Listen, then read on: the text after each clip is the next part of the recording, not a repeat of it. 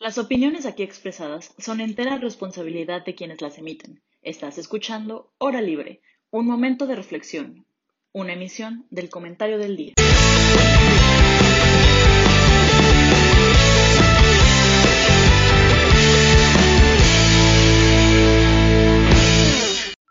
Hola a todos y bienvenidos a un nuevo programa de Hora Libre.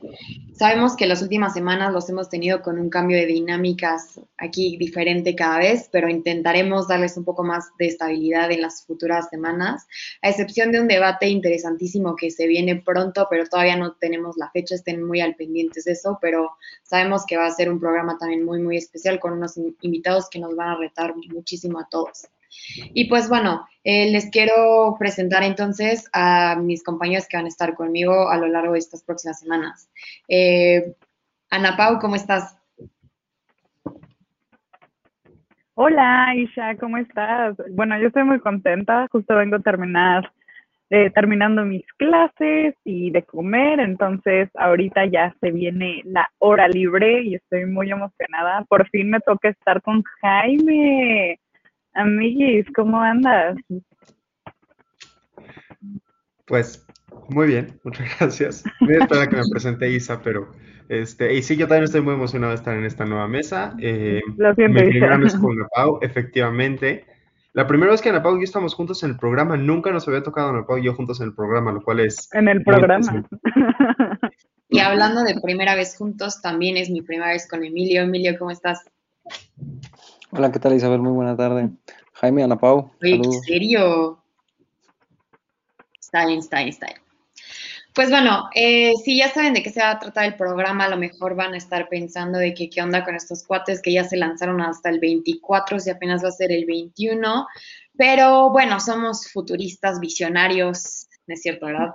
Pero bueno, a ver, está muy chistoso cómo llegamos al tema, entonces les quiero platicar un poquito. A ver, siempre que empezamos a planear de qué se va a tratar el programa, pues la opción obvia es revisar qué hizo en esta semana nuestro queridísimo señor presidente. Nunca nos decepciona, siempre hay algo para hablar, pero dijimos la vieja confiable, esta vez no queremos recurrir a ella. Eh, saben que nos gusta mucho hablar de las instituciones y de los órganos autónomos del llamado cuarto poder que hoy está en peligro más que antes, pero también ya le hemos dedicado mucho tiempo a eso, COVID también, vacunas igual, incluso hubo una propuesta por ahí de ya, como diría el presidente Chole, vamos a hablar de series, pero bueno, dijimos, está bien, elecciones, vamos a darle una última oportunidad. Pero igual sabemos elecciones, ya están a la vuelta de la esquina, 6 de junio vayan a votar, no le estoy haciendo propaganda al INE, no se preocupen. Este, pero entonces dijimos, bueno, va, elecciones, pero no estas elecciones, sino elecciones 2024, ¿no? Que digan, ya sabemos que las de este año son muy importantes, las más grandes de la historia de México, va a cambiar la, la- o sea, ¿no? Pero muchos que sabemos que puede o no pasar cosas que vayan a cambiar, pero en el 24 definitivamente sí va a cambiar el rumbo del país porque el morador de la casa, digo, del Palacio Nacional va a cambiar sí o sí. Entonces, ese es uno de los temas eh, que queremos hablar, que nos tienen un poco optimistas, porque pase lo que pase, eso es algo seguro. Eh, ya el señor dijo que se iba a retirar por completo, entonces esperemos que, que así sea. Eh, pero bueno, antes de entrar a fondo con eso, hay otro tema que es muy importante que no queremos dejar pasar y que son las empresas este, productivas del Estado, para los compas, las empresas del papá gobierno, ¿no? Eh, entonces, quiero, empezar con eso, en especial con la relevancia que ha tenido el tema últimamente con Pemex, y ya después de tocar eso rápidamente, ya podemos afundar más en, el 2024. Eh, pues bueno, como siempre, empecemos con, la definición. Eh, no, quien quiera empezar con eso, eh, ¿qué son las empresas productivas del Estado y por qué son tan importantes? Ana Pau, si, si tú quieres, por favor. Justo hoy tuve una muy terrible experiencia en mi clase de Derecho Administrativo. Entonces le voy a hacer el micrófono a mi queridísimo Jaime Tibaili, que ya llevó esta y la pasó con un enorme 10. Entonces, Jaime, please, haznos los honores. Vaya, espero no decepcionar a mi querida maestra de Derecho Administrativo, eh, pero básicamente las empresas productivas del Estado son simplemente eso, son empresas que le pertenecen al gobierno, que producen para el gobierno, y bueno, son, son un tema muy interesante, muy, muy, muy interesante. La más importante es Pemex, eso lo sabemos perfectamente bien, y a lo largo de la historia han habido diferentes. Telmex durante muchísimos años fue empresa productiva del Estado hasta que se privatizó a favor de nuestro querido millonario Carlos Slim. Ferromex, todavía el gobierno tiene ciertas participaciones en Ferromex, pero teóricamente ya no es una empresa productiva del Estado. Algo muy importante acerca de estas empresas es preguntarnos para qué existen, cuál es su objetivo, por qué siguen estando ahí y cuándo ya no deben de estar, cuándo se deben de privatizar o cuándo simplemente tienen que desaparecer, ¿no? Parte de la idea detrás de las empresas productivas del Estado es que existen porque están produciendo un bien que los privados no pueden producir por alguna razón, porque son muy caros, muy difíciles, porque afectan a la soberanía nacional. Eh, y entonces el gobierno decide que él los va a producir porque son muy importantes. Y bueno, se crean las empresas productivas del Estado porque no lo pueden dar ya gratis, como es el caso de la gasolina. Sería muy poco eficiente dar gasolina gratis porque es muy caro producir gasolina y pues hay que venderla, pero pero se, deciden crear estas empresas en distintos países para atender diferentes necesidades. Esa es básicamente la idea detrás de las empresas productivas. Y entonces te empiezas a preguntar cuáles tienen que existir y cuáles no. Entonces, por ejemplo, eh, en algún momento tenía muchísimo sentido que existiera Pemex porque el petróleo era el engranaje de la economía mundial y entonces si tu petróleo estaba siendo consumido o utilizado por una economía externa, pues estabas en riesgo de, de, caer en una recesión económica de repente si, si la otra empresa dejaba de producir, si lo dejaba de sacar, si lo dejaba de vender en México, si se lo llevaba. Era esta idea del petróleo de México es para los mexicanos, ¿no? Pero conforme nos vamos alejando del petróleo, te empiezas a preguntar si realmente vale la pena tener a Pemex como una, empresa del Estado o si ya puede ser una empresa privada, ¿no? Este es, este es el análisis que se va haciendo con las distintas empresas y fue el análisis que en su momento se hizo con Teléfonos de México. Era muy peligroso que las comunicaciones pudieran estar en manos de un privado, porque qué tal si te las, eh, si, te hackean tus comunicaciones y entonces los espías de la URSS ya te están escuchando todo, el argumento que quieras dar, ¿no? Hoy en día ya es menos grave básicamente este es el contexto, ¿no? Te siguen espiando, pero ya no es la URSS porque ya no existe. Te siguen espiando, nada más ahora lo hace Facebook, Twitter, WhatsApp, así todas. Y ya no importa porque ya todos lo hacen, entonces ya no cuenta. Emilio, ¿tú crees que este tipo de empresas son viables hoy en día o crees que por la complejidad que vivimos actualmente, tanto de producción, distribución, distribución, etcétera, crees que debería haber como una composición? Si se necesita la participación del Estado, ¿crees que tenga que ir acompañada con el privado o crees que tenga que ser todo al privado o crees que sí hay empresas que pueden ser totalmente eh, dueñas del Estado de ellas? Yo creo que son necesarias. Eh, en su momento fueron, como lo mencionaba Jaime, eh, cuando el Estado tenía el control de, todo, todo, este tipo de empresas, pues sí era muy eh, peligroso, pero a la vez dejaba de ser eficiente. Entonces eso empezaba a crear ciertas complicaciones con el paso del tiempo. Yo creo que son necesarias porque son esa transición hacia, hacia un marco más privado, donde tampoco queremos soltarle la rienda completa eh, a los inversionistas privados, pero creo que es una buena manera de buscar la eficiencia a través de estas empresas, porque como hemos visto en muchos casos, eh, la manera en la que, en la que operan este tipo de empresas eh, no son eficientes, son muy complicadas y es muy costoso a veces incluso para los mismos gobiernos mantenerlas. Entonces, es, eso le, cuesta, le cuesta sobre todo crecimiento e innovación a las naciones, a los países. Por eso creo que ellos, yo sí creo que son necesarias para esta transición eh, breve a los privados. Realmente si nos ponemos a, pensar un poco en, teoría económica, esto de, un libre mercado donde todo sea privado, pues es relativamente reciente y apenas estamos viendo eh, pues las ventajas o desventajas que puedan traer e, este tipo de, este tipo de mercado. Por eso, pues, vuelvo a mencionarlo, creo que son necesarias, sobre todo para, para una transición eh, donde no se pierda eh, un poco la soberanía. Que bueno, ahorita creo que está exagerando un poco eh, nuestro presidente constitucional con eso de la soberanía en Pemex, bueno, en la CFE, pero, pero sí, yo creo que son necesarias. De acuerdo. Oye, Ana Paula, tomando esto que dijo Emilio de la soberanía, eh, tú te compras este discurso de nuestro petróleo es necesario para la soberanía nacional, así como también en su momento fue el maíz, ¿no? De que cómo puede ser que importamos el maíz de Estados Unidos y el maíz es mexicano, ¿sabes? Te compras... Qué rudo, ¿no? No. A ver, vámonos a la Constitución. La Constitución dice que la soberanía reside, reside en el pueblo, no en el petróleo. Entonces, con eso se responde el tema de la soberanía, ¿no? Ahora, eh, yo creo que es importante visualizar la realidad. Eh, aparte, pequeño paréntesis, me encanta la actitud que traes, y ya hoy ando bien feliz y me gusta tu felicidad.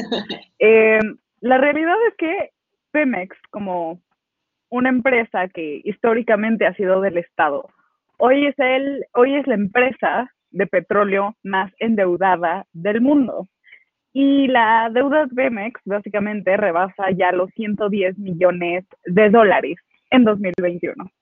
Eso es muchísimo y pues evidentemente no tenemos para solventarlo porque austeridad republicana, entre paréntesis, no tenemos dinero.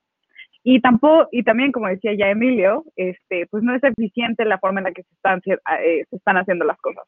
Ha, ha habido una terquedad claramente por parte del gobierno en seguir queriendo a Pemex a pesar de que es como, ya déjalo ir, deja a Anakin, perdón, sí, deja a Anakin quemarse en las en la lava del fuego, no pasa nada, ¿no? Este, entonces, eh, creo que es importante que la ciudadanía aprenda a dejar ir. Y yo hace, hace unos días también lo, comentaba con mis compañeros de clase, que es importante también como direccionar la, pues el tema de la energía hacia una energía renovable. Eh, puede ser que yo no esté en total, de, en total acuerdo con el Amix Gabriel Cuadri. Sin embargo, algo sí le voy a tener que dar de mérito, que es, él es el creyente en que México es, puede ser pionero en las energías renovables, puede irse por ese camino y México puede liderar el mercado en América Latina.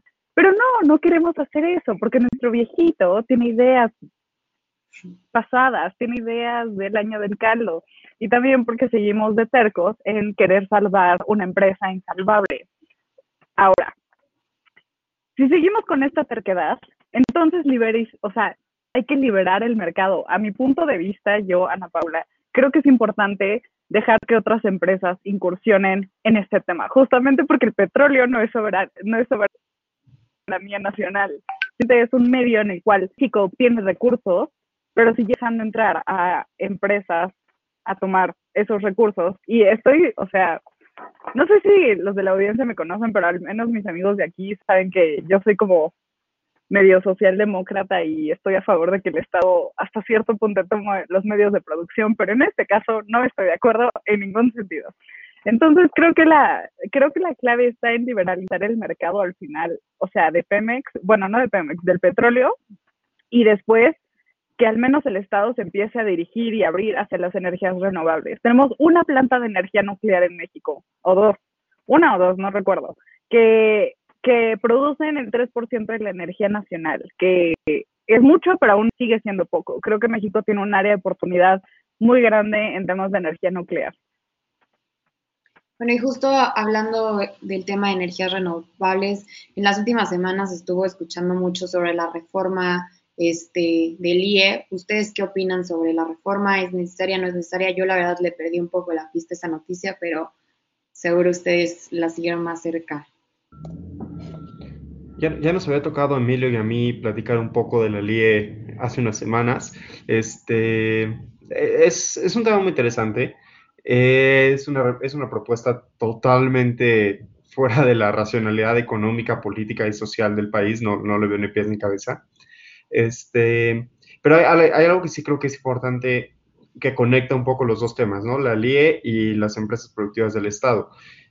Yo, si, si yo tuviera que decidir dónde poner una empresa productiva del Estado, lo pondría para aquellos bienes que difícilmente puede producir un, privado solo o, que capaz que no le van a generar ningún ingreso, eh, pero que sí son necesarios para la ciudadanía. Por ejemplo, eh, si yo pongo un parque y quiero que sea un parque público, que todos puedan entrar, que todos puedan ir y, y, conocerlo y divertirse ahí, lo que sea, pues no voy a poder hacer dinero con eso o difícilmente voy a poder hacer dinero con eso. Claro, puedes poner un restaurantito, eh, cafés, comercios, todo eso, pero generalmente eso que es otro, otro negocio, ¿no? Ya está el negocio del café. Generalmente para mantener el parque es difícil tener dinero, pero queremos parques en nuestras ciudades, ¿no? Queremos que nuestras ciudades se vean bonitas, estén eh, alegres, todo eso. Entonces, construir parques es una de las cosas en las que creo que el gobierno sí puede gastar y si lo podría hacer a través de una empresa, o sea, si, hubiera forma de monetizar eso, de, de generar ingresos para que el gobierno pusiera parques y además generara dinero y,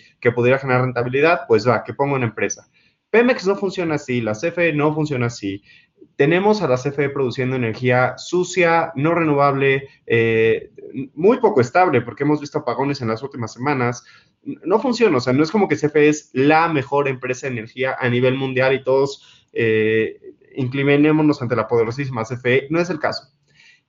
Y, entonces tienes la LIE que todavía quiere fortalecer aún más a la CFE y quiere que haya más energías sucias y más todo esto. Bueno, no es el objetivo explícito que haya más energías sucias, pero es el objetivo que se va a alcanzar, que haya más energías sucias y tienes por otro lado la opción de reducir la participación de la CFE, que más empresas entren, que se vuelva un mercado competitivo donde mejore la calidad de la energía en México y, sobre todo la limpieza de la energía en México, y no lo estás tomando, están tomando una, una S totalmente opuesta.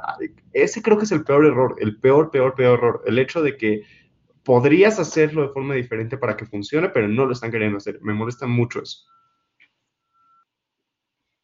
¿Tú, Emilio, tienes alguna opinión sobre la reforma? Yo sí creo que es preocupante, pero por el tema de competencia.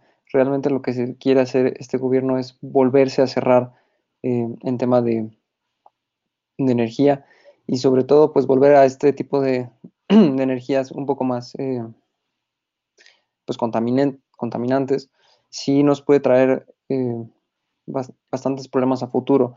Sobre todo pues yo, yo sí quiero resaltar el tema de competencia porque cerrar mercados eh, no creo que sea una buena opción. Evidentemente, eh, algo que mencionaba eh, ahorita Jaime, o sea, la idea principal de esta, esta propuesta de ley es que, es que la CFE pueda proveer la energía necesaria para, para México, pero también a la vez hace poco tuvimos unos apagones que hasta la fecha todavía no se pueden explicar. Entonces podemos ver que incluso pues eso es un poco contradictorio. Eh, cerrarle la puerta a, nuevas energías nos va a costar bastante, sobre todo porque pues interpone en muchos tratados, ¿no? Está el, G20, está el, Transpacífico, entonces, este, bueno, ni mencionar el TEMEC, o sea, que realmente creo que se está metiendo con, muchos tratados y eso, en, sobre todo en tema de, política exterior, nos va, también va a ser bastante complicado. Me preocupa, sí, que, se le dé esta como prioridad a la CFE, pero me, creo que es algo que ya mencioné incluso en dos, dos capítulos. Eh, me molesta mucho que el, plan de, la CFE, ¿por qué? Porque la CFE no se está enfocando en la distribución, que es en donde se debería de enfocar hoy en día. ¿Por qué? Porque la producción eh, a través de empresas privadas, pues puede ser más eficiente, puede ser más efectiva y para la manera de evitar el monopolio sería a través de, que el gobierno controle la distribución. Si volteamos a ver el plan de la CFE de 2021-2025, vemos que eso no figura para nada. En realidad, únicamente se están eh, enfocando en la producción y en producción eh, a través de combustible, que es uno de los derivados del petróleo más contaminantes. Entonces, ahí es donde podemos ver este, pues este conflicto de intereses y sobre todo eh, conflicto contra la modernidad. conflicto con modernidad, me encanta. Pero, ¿sabes qué? Algo, algo que dices que es muy importante y, y que es como yo creo también que es lo más alarmante de todo de competencia, porque hacía subir la energía, ¿no? Pero hacía como, a ver, ¿qué empresas puede producir más energía de forma más barata para que también la población mexicana le saliera como más barata la luz, ¿no? El consumo de luz y todo eso. Y a partir de ahí utilizar la energía de X empresa que tenía la producción de luz más barata y ya la distribuían, ¿no?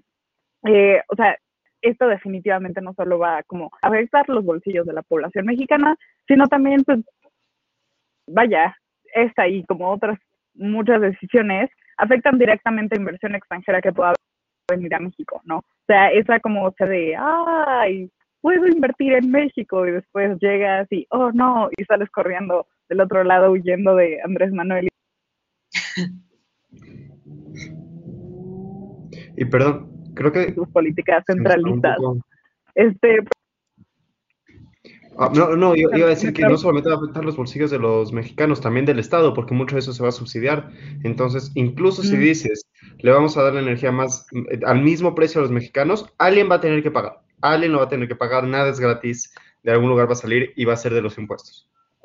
No hay nada como la gratis, dirían por ahí, ¿verdad? ¿La qué? Que, ¿cómo era? Sí, no, no, no hay nada Nadie tiene un lunch gratis. Ándale, eso. Pero también alguna vez alguien dijo que era un titular y me gustó más esa versión. Este, perdón, algo nada más como comentario rápido. Ah, lo que mencionan de, del consumidor sí es muy importante porque en efecto los mexicanos somos quienes vamos a terminar pagando todo, ya sea vía eh, como consumidores o vía como contribuyentes. Entonces, ahí tenemos un gravísimo problema donde además eh, vamos a acabar pagando las consecuencias, ya sea, como lo mencioné, vía precios o vía cantidad. De nuevo, tuvimos apagones hace eh, relativamente poco y sobre todo vía calidad. También recordemos eso eh, ¿qué nos asegura que la CFE va a, seguir innovando cuando vemos que sus, la mayoría de sus energías provienen de, de combustóleo? Entonces, de nuevo, vamos a seguir pagando precio, cantidad y calidad. Sí, creo que es un tema muy interesante y nos podremos seguir con esto un buen rato. Oigan, yo esperen, tengo, tengo una pregunta como súper retórica.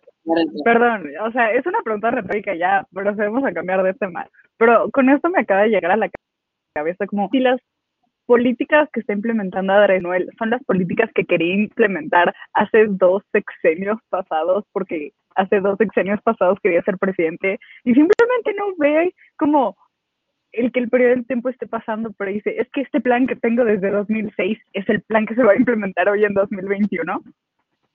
Puede ser, ¿eh? Puede ser. Puede ser, ¿no? Yo creo que el problema es que son las políticas que quería implementar, pero en 1915, deja tú el sexenio pasado, hace dos. ya, date. Bueno, ahora sí, yendo hacia el 2024, ojalá y quien sea que sea el candidato tome este tipo de políticas más en serio. Eh, y bueno, si, si les gusta como a nosotros la política y es como su hobby o para algunos más que un hobby, creo que el 2024 va a ser un gran año para estar vivo, ¿no? O sea, elecciones aquí, elecciones en Estados Unidos. Eh, realmente creo que espero que ya estemos 100% COVID free, entonces espero que graduados, vamos a graduados. Va a ser, va a ser un, gran, un gran año, ¿no? Pero bueno, este, sabemos que es muy pronto para ya desde ahorita tener como una idea clara de quiénes van a estar por ahí, pero digo, desde ahorita podemos identificar ciertos personajes políticos que incluso ya iniciaron su campaña. Eh, pero bueno, antes de meternos en nombres y personalidades puntuales, em, les quiero preguntar, ¿ustedes qué cualidad creen que tenga que tener la persona que releve a AMLO para poder sacar al país adelante? Yo creo, híjole, o sea, tiene que, una, si es oposición, tiene que tener cercanía del pueblo. O sea, no puede no tenerla. ¿Por qué? Porque Andrés Manuel en eso tiene como la delantera. Él es como el abuelo del pueblo, la cabecita de algodón, al que nosotros llegamos y nos da regalos y nos da becas y nos da nuestro domingo cada domingo en monedas, eh, monetariamente, ¿no? Entonces yo creo que la principal cualidad que debe tener el siguiente relevo de Andrés Manuel, tiene que tener la misma cercanía del pueblo. Ya lo demás es como la parte técnica que yo esperaría que tuviera y podemos sondear más a fondo, pero yo creo que esa es como la, la principal. Emilio, ¿tú qué opinas? Yo creo que sin duda debería ser una persona que tenga eh, muy bien estudiado, eh, la comprensión del contexto económico en el que vamos a estar.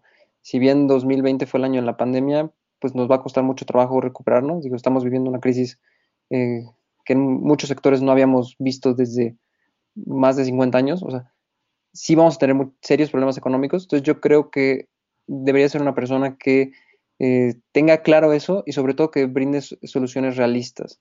Eh, si bien AMLO cuando ganó en el 2018 fue, fue más por el hartazgo que ya se tenía con los, con los gobiernos pasados, creo que, que, muchas personas o una gran parte de la población votó con resentimiento, votó con odio. Entonces yo creo que eso pues, si bien nos está afectando ahorita, pues creo que, y ni siquiera hay que irnos tan lejos, no tenemos que irnos hasta las elecciones del 24, podemos irnos incluso a las de este año eh, para saber más o menos qué rumbo le vamos a dar al país. Eh, yo creo que mucho de lo que suceda el 24 va a depender de lo que pase este año, de las elecciones que, se den en, junio de este año. Y a partir de eso, pues tenemos que, empezar a ver quién, quién es la persona que, como lo mencioné, que conozca el, contexto económico en el que estamos, eh, sector salud, eh, las diferentes problemáticas que haya en, en ese tiempo. Y sobre todo, pues sí, vaya que conozca los temas, porque yo ahorita la verdad veo a todos quienes dicen llamarse oposición y lo único que hacen es pelearse por ver quién le dice más veces que no a López Obrador. O sea, dicen como yo soy más oposición, no, yo soy más oposición. Entonces, eh, eso es algo terrible que nos va a costar, sobre todo para los políticos, les, va a costar mucho. pues en tema de imagen, reputación y los partidos políticos que ya están, yo siento que ya muchos están en riesgo, digo, creo que eso lo podíamos ver desde que hicimos nuestro capítulo de, de, las, de los supercandidatos. Eh, entonces sí, yo creo que debe ser alguien, eh, pues sí, que tenga de preferencia eh, conocimiento técnico muy claro, pero sobre todo soluciones realistas. Bueno, antes de pasar con Jaime, ahorita que dijiste el, que mucha gente votó por hartazgo, por cambiar de gobierno nada más, ¿tú crees que en el 2024 el voto se vuelva más racional y deje de ser solamente quiero votar en contra de lo que he tenido siempre? O sea, ¿crees que haya una buena oportunidad de los partidos de como recrearse y entonces que la gente pueda volver a votar por ellos?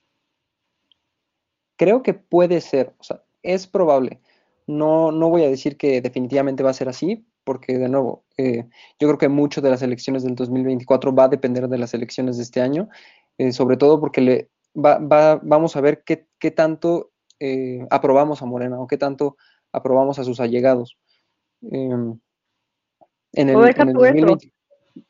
Perdón que te interrumpe, Emilio, deja tú eso. Imagínate que la gente no salga a votar en 2021, se espanten porque no votaron y vayan a votar por el contrario en 2024. Sí, pero de nuevo, nada más votar por, por algo opuesto tampoco es la solución. Yo creo que también deberíamos, eh, pues sí, usar un poco más la cabeza. No, no creo que nada más con decir el que sea menos él. No, así no creo que deberíamos votar. Yo creo que deberíamos eh, usar un poco más la cabeza, tener la cabeza fría. Y, y sí, yo, creo que tal, vez no sea un, voto con, tanto resentimiento, pero sí tiene que ser un voto muy inteligente.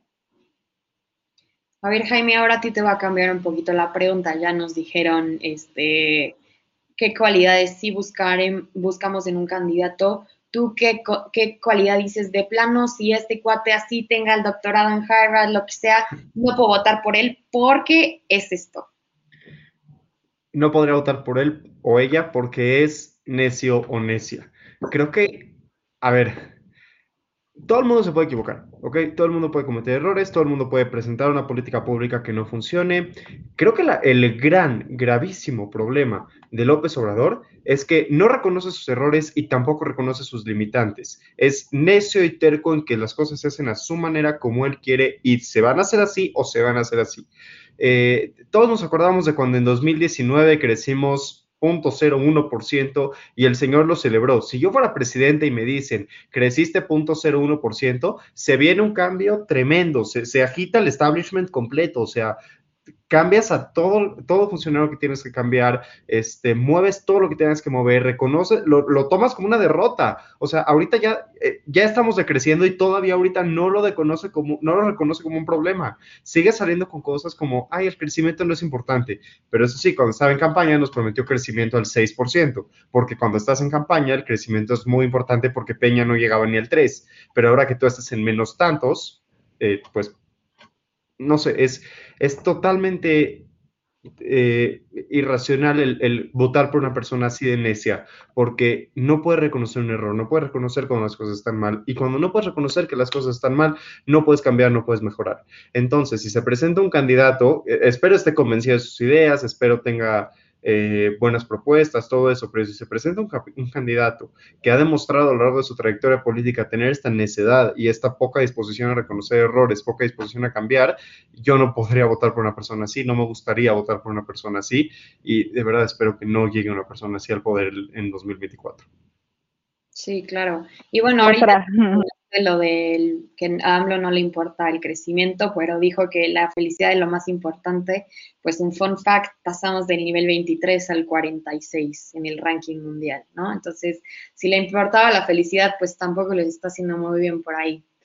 Y bueno, eh, a pesar de que falta mucho tiempo, como ya dije antes, sí ha habido algunas eh, encuestas que posicionan algunos personajes ahí como eh, pues más adelantados que otro.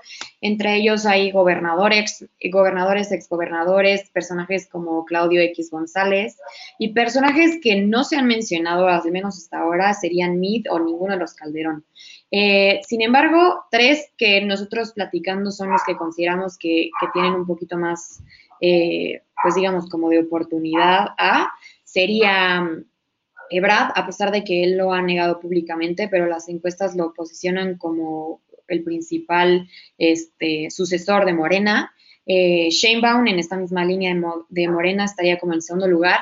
Y de la oposición, claramente, el primero que ya incluso empezó su campaña sería Anaya.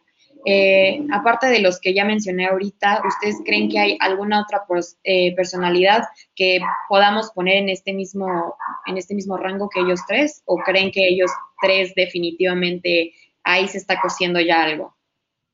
No me cae bien, no lo voy a defender, no creo que sea buen candidato y tampoco creo que va a llegar lejos, pero sí creo que tiene la intención. Samuel García, creo que todo su plan está basado en ser senador, de ser senador, ser gobernador de Nuevo León, que sus, que sus posibilidades estaban muy altas hasta antes de que se convirtiera en el ícono del machismo mexicano. Este... Deja tú que se convirtiera, que se que abriera su puerta a su realidad. Sí, claro. Este, creo que de ahí pretendía lanzarse por la grande y creo que si, que si se hubiera quedado calladito, eh, para bien o para mal hubiera tenido mejores posibilidades a las que tiene ahorita. Ahorita no le veo futuro al, al caballero, pero, bueno, caballero, al señor. Senatore. al senatore pero creo que no, no, lo podemos descargar, digo, descartar, digo, al final del día el Bronco se lanzó, Margarita se lanzó contra todas las probabilidades, puede que en una de esas, incluso si no gana la gobernatura de Nuevo León, diga, ¿sabes qué? Yo de aquí soy, voy por la grande, que se quede con el 1% de la votación y ahí muera, pero probablemente se va a lanzar, yo creo que se va a lanzar. Mariana Rodríguez como primera dama sería algo interesante de ver, ¿no? Con sus fósforos por la inauguración. Nos darían este giveaways de becas, así de un giveaway para tu beca del bienestar. Emilio, Napa, ¿ustedes pondrían a alguien más? Yo creo que los gobernadores actuales de oposición, eh, pues más relevantes, son nuestro amigo, el, el gobernador de Guanajuato, el Sinue. Sinue, ajá, y, y el de Guadalajara, el, el Enrique Alfaro. El Enrique Alfaro tiene, tiene mucha aprobación, ¿eh? A pesar de que es un recio erizo intenso, la gente lo, lo quiere, ¿no? Y el Sinue, bueno, el problema de, de seguridad en Guanajuato es un tema súper fuerte que no se ha resuelto, eh, que ha sido no solo un tema de este gobernador, sino de ya hace varios gobernadores, pero se agudizó más ahorita. Eh, pero la gente pues, sigue teniendo como este aire de, pues de aprobación y de, y de esperanza y de esperanza hacia, hacia, él, ¿no? O sea, yo creo que esas son como las principales figuras de la oposición a nivel, pues menos centralizado, menos Ciudad de México, menos, o sea, más como afuera, en las periferias de, de nuestro país, ¿no? Entonces yo creo que esos dos los agregaría. Sin embargo, Lord Caguamas, híjole, híjole, híjole, qué buenos memes nos ha traído sin embargo, tampoco le auguro mucho éxito al Ricardo Anaya. Oye, perdón, antes de pasar a Ricardo Anaya, quería decir algo de Alfaro. Me cae muy bien, me cae súper, súper bien. Eh, creo que sí tiene muy buena aprobación, pero me da la impresión de que va a acabar siendo una figura más como Moreno Valle en las elecciones de 2018, que acabó siendo como una, digamos, una voz madura en el PAN, este sería una voz madura en Movimiento Ciudadano más que lanzarse por una candidatura y posiblemente dentro de seis años, para 2030, eh, se la vaya a querer echar. Lo, veo, no lo veo con prisas y sí lo veo con futuro. A diferencia de Samuel García, que sí lo veo con prisas y no lo veo con futuro. Este, pero también eh, se me olvidó mencionar del PRI a Alito Moreno, que creo que es su mejor esperanza ahí. Yo creo que nadie conoce a Lito Moreno, nadie conoce a los dirigentes de los partidos. Alito y el Marco, nadie los ubica, nadie los conoce. Para quien no sepa de la audiencia, Marco Cortés es el dirigente del PAN, Alito Alejandro Moreno es el presidente del PRI nacional y pues Mario Delgado, que sé si lo ubicamos, ¿no? Porque pues también ahí es muy, muy tuitero el señor. Pero yo no creo que Alito tenga futuro, nadie lo conoce, amigo. No, vaya, no estoy diciendo que tenga futuro, pero si el PRI va a lanzar a alguien, que el PRI tiene que lanzar a alguien porque es el PRI, el PRI no puede no lanzar a nadie. Usualmente, usualmente el PRI también lanza a los gobernadores del Estado de México. Sí, pero no se a Entonces, no, yo creo que sí se va a querer lanzar. Híjole, yo creo que sí se va a querer lanzar, pero no lo van a dejar porque vienen ahí. bueno, antes de pasar a la siguiente, Emilio, ¿Ya te conformarías con esta gama de candidatos o agregarías a uno más a la lista? Pues por momento, para hacernos una idea, yo creo que estamos bien. La verdad es que pues es política, no, no, así que nada, nada está dicho. Podemos esperar hasta el último minuto un candidato, porque recordemos el caso de Mid, fue un, candidato que se lo sacaron prácticamente de la noche a la mañana. Eh, creo que todo mundo, todo mundo menos él sabía que, que, él iba a ser el candidato. Eh, Nadie lo pues conocía antes, o sea, tanto. No, pero también este, también yo creo que algo que va, que va a jugar un papel muy importante va a ser qué tanta exposición tienen eh, pues los que quieren ser candidatos. Por ejemplo, ahorita pues obviamente siempre ya van como cuatro veces que mencionamos en este programa a Samuel García y, o sea, es lo que digo, para bien o para mal, siempre sale el nombre. Eh, recordemos que es un fenómeno que pasó también con, con Donald Trump.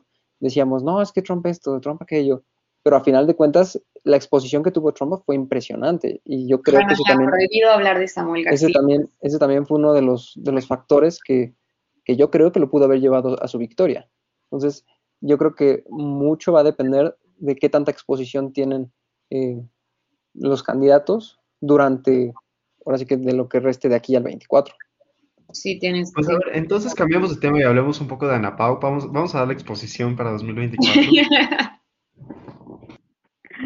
No, mejor te damos exposición a ti, Jaime. ¿Qué pasó? Tú te graduaste antes que yo. Paciencia, paciencia. Paciencia. Pero aparte, ¿qué es la mínima edad, no? ¿35 o algo así? 35 años. Todavía nos falta. No, es como, no es como que el impedimento de 35 años sea lo único que nos detiene de lanzarnos por la presidencia, pero bueno, muy buen punto.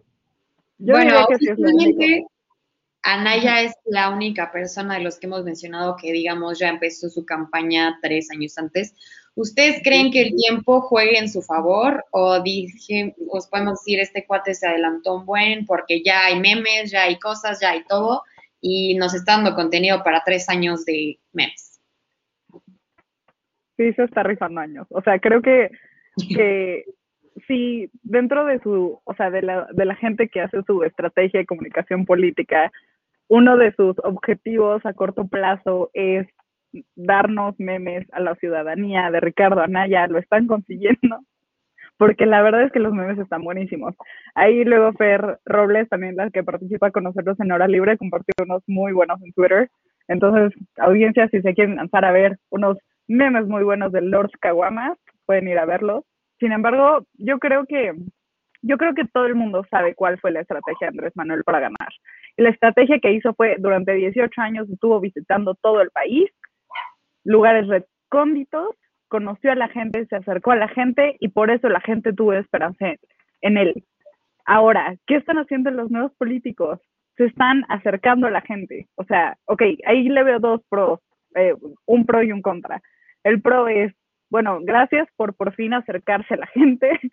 Y un contra es, pero ya no nos compramos tu cuento. O sea, al menos así yo lo veo con Anaya, ¿no? O sea, el que él vaya a las casas y coma taquitos con la gente y este y duerma con una cobija de león y así, este, pues no, no me asegura absolutamente nada, ¿no? O sea, me asegura su desesperación por querer llegar al poder. Y después sus comentarios desafortunados de, de las caguamas. Dios, bro, no conoces la realidad de México.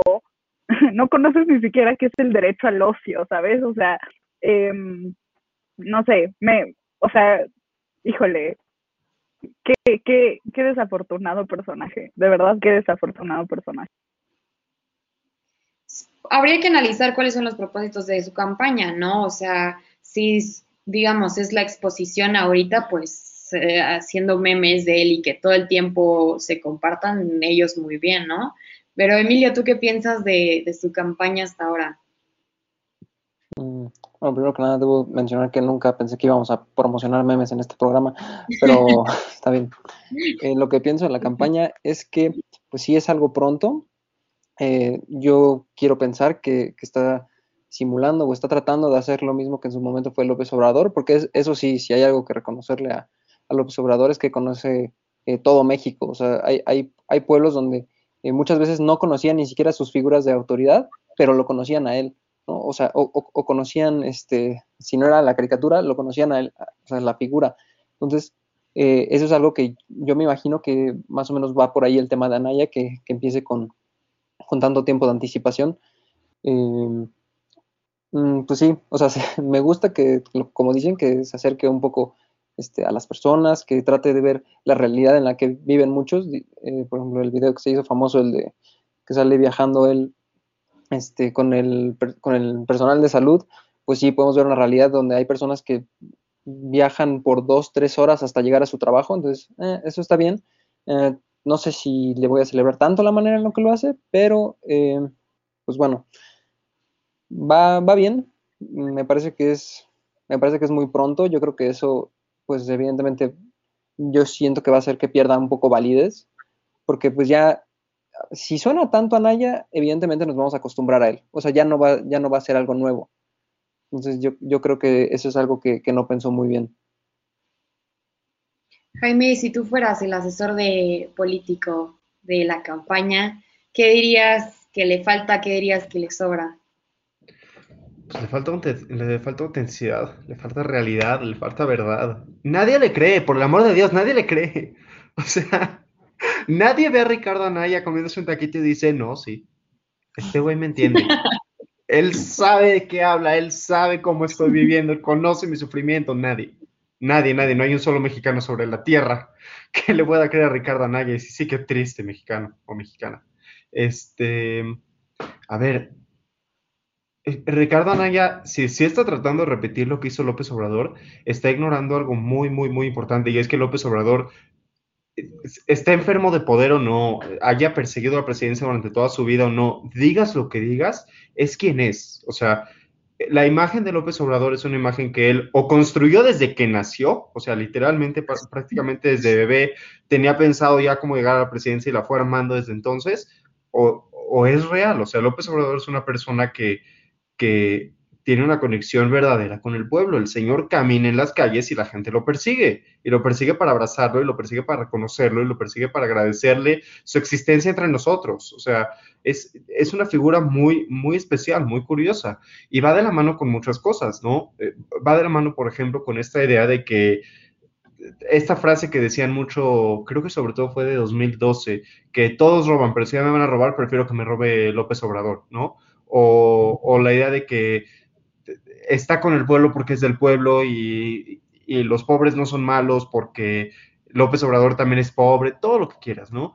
Son cosas que, el, que, que, que en México sí se piensan, que en México sí, sí existen, sí son reales. En México sí hay gente que quiere que les digas que no está mal ser pobre, porque no está mal ser pobre, y quieren escuchar que también tienen un lugar, y que quieren escuchar que también uno de ellos los puede representar en el, más alto lugar del gobierno y no un Anaya que se hace pasar por pobre. Yo creo que la, clave de, la política en muchos sentidos y de la presidencia también está en ser auténtico y ser verdadero. Ricardo Anaya no tiene que salir a la calle a decirle a los pobres cómo vivir su vida y a reclamarles que compren caguamas porque eso está mal en su concepción ilustre de persona eh, financieramente incluida que puede ahorrar. Los pobres ni siquiera tienen acceso a tarjetas de crédito en muchas ocasiones. ¿Qué está hablando este señor de que la gente en lugar de comprarse una caguama ahorre su dinero y lo mete en una inversión? O sea, ¿qué, pasa? ¿Qué, ¿Qué está pasando por su cabeza?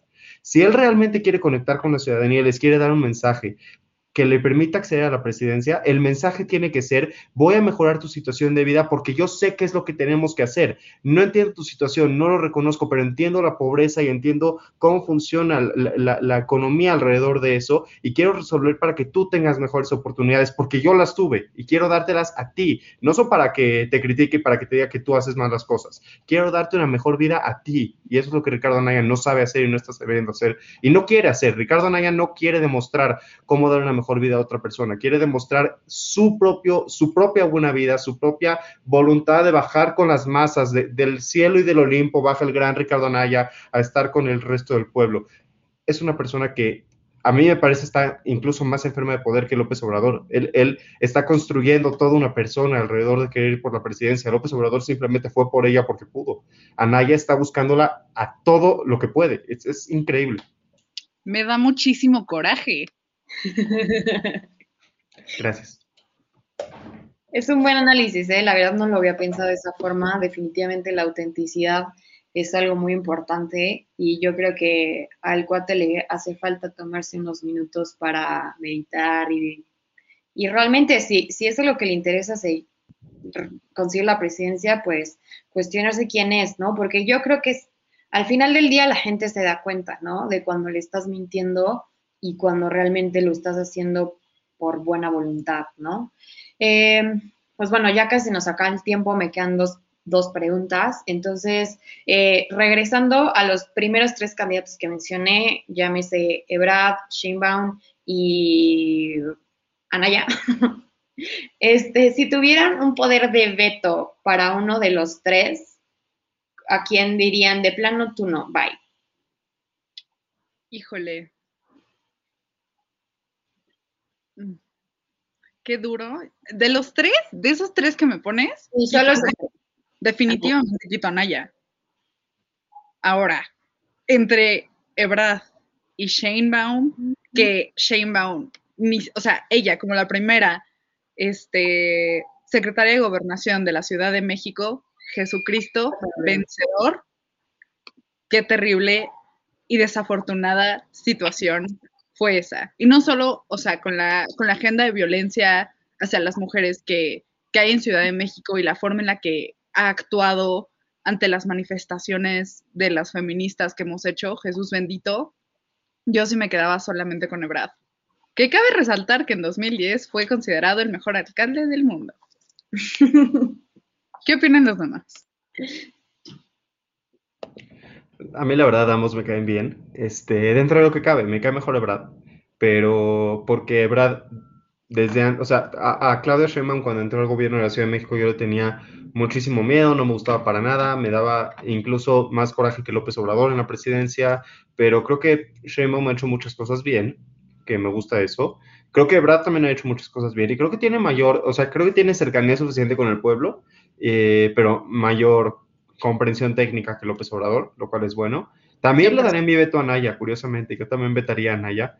Este, estoy de acuerdo contigo, Ana Pau. Y no sé, la verdad es que no estoy segura cuál de los dos escogería. Probablemente me acabaré yendo por Ebrad por el tema técnico y su...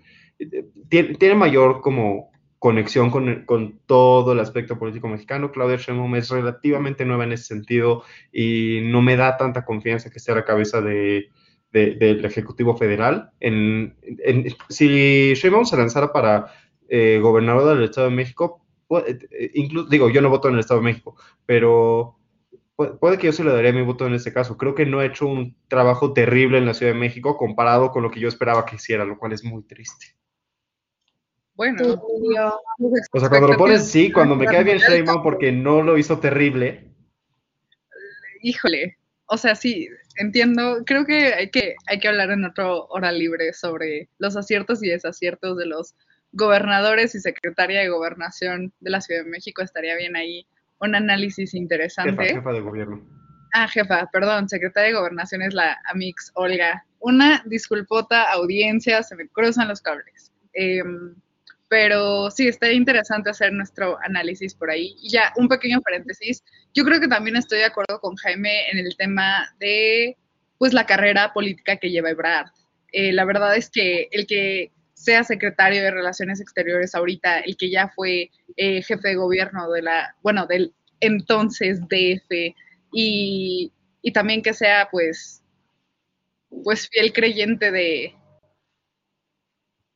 de la cuarta transformación. Eso, eso me espanta. Eso me espanta. Sin embargo, creo que creo que sí, justa, la, justo la capacidad técnica es lo que y la seriedad que le da a su, a, su, a sus puestos que ha tomado 100, 10 de 10.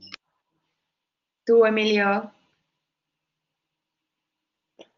Mm, creo que esta vez sí comparto un poco el pensamiento con, con ellos. Yo también creo que Brad eh, pues tiene una buena, mm, una buena comprensión y representación de la ciudadanía.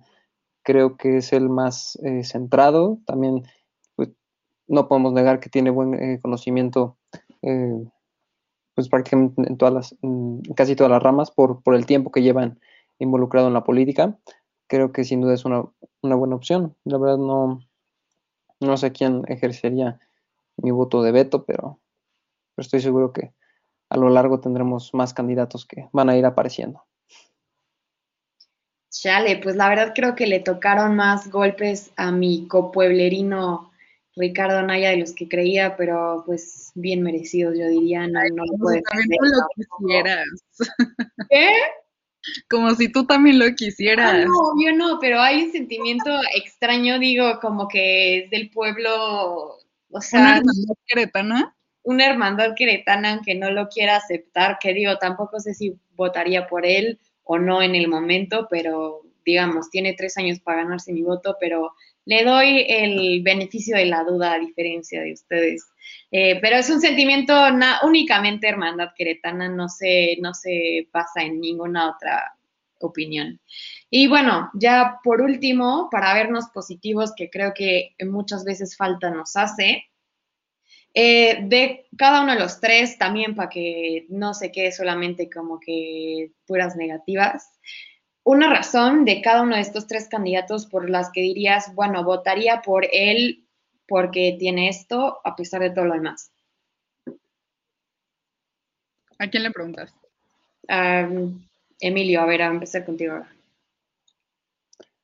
Pues hiciste una pregunta bastante complicada. Eh, pues todavía falta mucho que ver, o sea, no creo que ahorita... Digo, pues es algo muy sencillo. Mira, por ejemplo, a mí me gustaría votar por un candidato joven. Entonces, eso es algo positivo que le vean allá a pesar de todo. Me gusta que, que tiene ese como comprensión a diferencia de los otros dos que digo, tampoco es tan grandes, digo, tenemos a Joe Biden, pero o AMLO. digo, así, no tiene que ser acá muy, muy compleja la razón.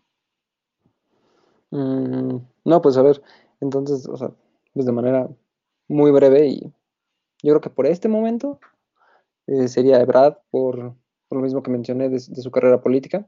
Creo que es bueno, ha sido buen político. Eh, Sheinbaum, mm, comparto la idea con Jaime, no lo ha hecho tan mal, o sea, vaya, no, no tampoco la quiero felicitar, pero creo que podríamos estar peor. Entonces, creo que vamos bien pues Anaya, pues yo supongo que tendría que coincidir contigo. Es un candidato joven. Eh, creo que sería un extremo a lo que estamos viviendo ahorita, donde pues estas son las consecuencias de que tampoco haya un tope de edad, que a veces ya no, la mente es un poco más cerrada, pero eh, también yo creo que esta parte de, la juventud, o sea, yo entiendo que hay que promover que los jóvenes se involucren y todo eso, pero también creo que la inexperiencia nos puede costar caro. Buen punto. Jaime. yo votaría por Claudia principalmente por ser mujer. O sea, claro que está esta idea que decíamos Emilio y yo de que tiene cosas buenas en su gobierno, que ha hecho algunas cosas bien, pero creo que en la federal eso puede ya no reflejarse de la misma forma. Pero si, eh, si Sheinbaum se postulara de candidata, para mí significaría mucho el hecho de, que llegara por fin a México una primera presidenta mujer. Este, votaría por Ricardo Anaya. a ver, wow, me duele decirlo. Eh, votaría por Ricardo Anaya Creo que también es parte por su juventud, pero más que todo porque sí tiene una concepción internacional muy interesante y creo, creo, a mí me da la impresión de que Anaya reconoce una, una figura de Estado de Derecho muy firme. O sea, creo que Anaya eh, entiende cosas en temas de seguridad que, no, no, es flexible en este sentido y creo que eso es algo positivo que tiene Anaya además de, su, de que es una persona muy estudiada, eso también me gusta. Votaría por Ebrad, como decía yo, por su carrera política, creo que es muy completa, tiene conexiones en todos los partidos, puede traerle mucha estabilidad política a México. O sea, no, no es un López Obrador que se pelea con todos, enemista con todos y quiere ver arder al establishment. Creo que Ebrad, eh, a pesar de que sí puede eh, eh, favorecer el cambio, eh, tiene buenas relaciones con muchas zonas del país que le van a permitir avanzar muy bien como presidente y también votaría por Ebrad por su experiencia, o sea, justamente por lo contrario de Anaya de la inexperiencia, creo que Ebrad en el sentido de experiencia de, no, solamente de sus conexiones, que es lo que ya decía, sino de los puestos que ha tenido, los resultados que ha demostrado, creo que por eso votaría por Ebrad. Ana Pau, tú, tus tres votos y ya con lo que quieras concluir. Yo, bueno, primero diré mi conclusión y después diré mis votos. Mi conclusión de esto es que eh, no sirve, bueno, también creo que sí es importante considerar las elecciones del 2021 para pues la toma de decisión del presidente del 2024. Porque a pesar de que nos salga un candidataxo que no tiene mayoría en ninguno de los dos congresos, puede ser un poco complicado que el plan de gobierno que pueda llegar a proponer en su campaña pues se realice de una forma pues muy difícil, ¿no? Entonces, eh, pues hay que también, como dice Emilio Aroche, hay que ponernos truchas para las elecciones de este año. Y bueno, mi voto para Claudia Sheinbaum no sería por el hecho de ser mujer, porque creo que, o sea, bueno, a mi punto de vista, yo como mujer este, creo que nos ha dado un poquillo la espalda eh, personalmente. Entonces, como que, mm, no, no, no, no, no. Por ese lado, simplemente no lo veo. Sin embargo, creo que algo que sí me gusta es que es una persona comprometida eh, y eso lo, dio a reconocer, bueno, comprometida y también que reconoce la realidad. Y eso lo, lo, dio a conocer muy bien cuando usaba cubrebocas, aún estando al lado del presidente o en situaciones donde nadie lo traía y ella sí. Eh, ahí, ahí, o sea, le aplaudo y me paro de pie y digo como, sí, por fin nadie reconoce que estamos viviendo una pandemia, ¿no?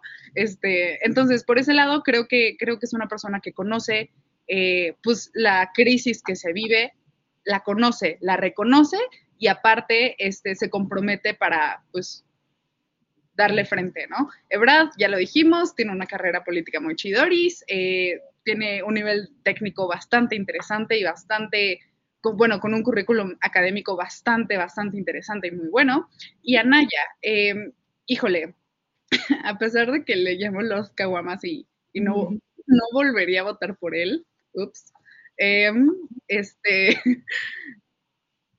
creo que si llegara al poder, independientemente de su, de su enfermedad por el poder, que, que luego se puede como ver más o menos,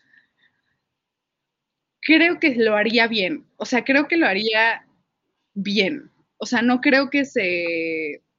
O sea, no creo que la armara de tos como lo hace AMLO. No creo que no haga nada. Creo que sí implementaría ciertas políticas, ciertas reformas. Este, y como dice Jaime, también abriría como mucho el tema de la, de la imagen política internacional que tiene México. Entonces, no creo que lo haga mal, simplemente él no me, él no me da confianza, es todo, pero yo sé que, que si él ejerce su poder, lo, ejerce, lo ejercería de buena forma. Y ya, tan tan.